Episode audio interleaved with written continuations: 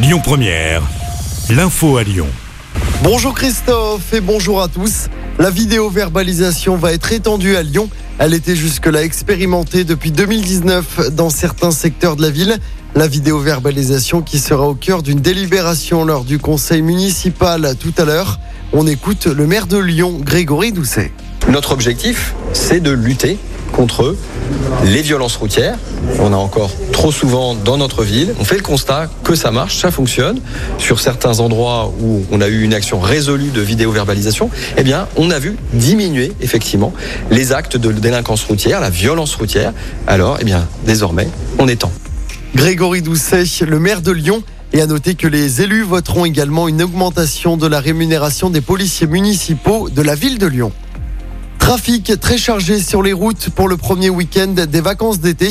Ce sera rouge dès demain dans la région. Le drapeau noir sera même de sortie pour samedi dans le sens des départs. Dimanche, ce sera orange. Pour les retours, orange demain et samedi. Ce sera du vert pour dimanche.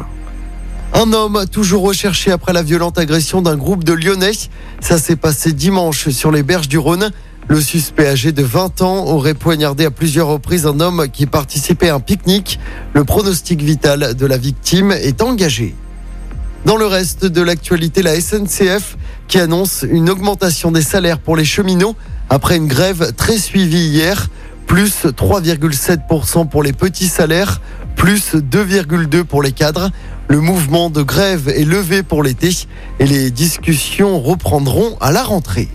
On passe au sport en football. L'Olympique lyonnais lancera officiellement la saison de Ligue 1. En match d'ouverture, l'OL affrontera Ajaccio au Groupama Stadium. Ce sera le vendredi 5 août à 21h. L'occasion pour les supporters lyonnais de revoir Alexandre Lacazette et Corentin Tolisso refouler la pelouse du Groupama Stadium de Dessine. Et puis du côté du Tour de France, la victoire de l'Australien Clark sur les pavés hier dans le Nord. Le Belge Wood van Aert sauve son maillot jaune et le Slovène Pogacar qui prend déjà du temps à tous les favoris. Encore une étape accidentée aujourd'hui. 220 km d'effort pour les coureurs.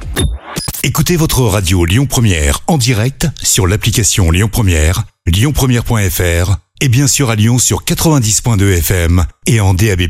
Lyon Première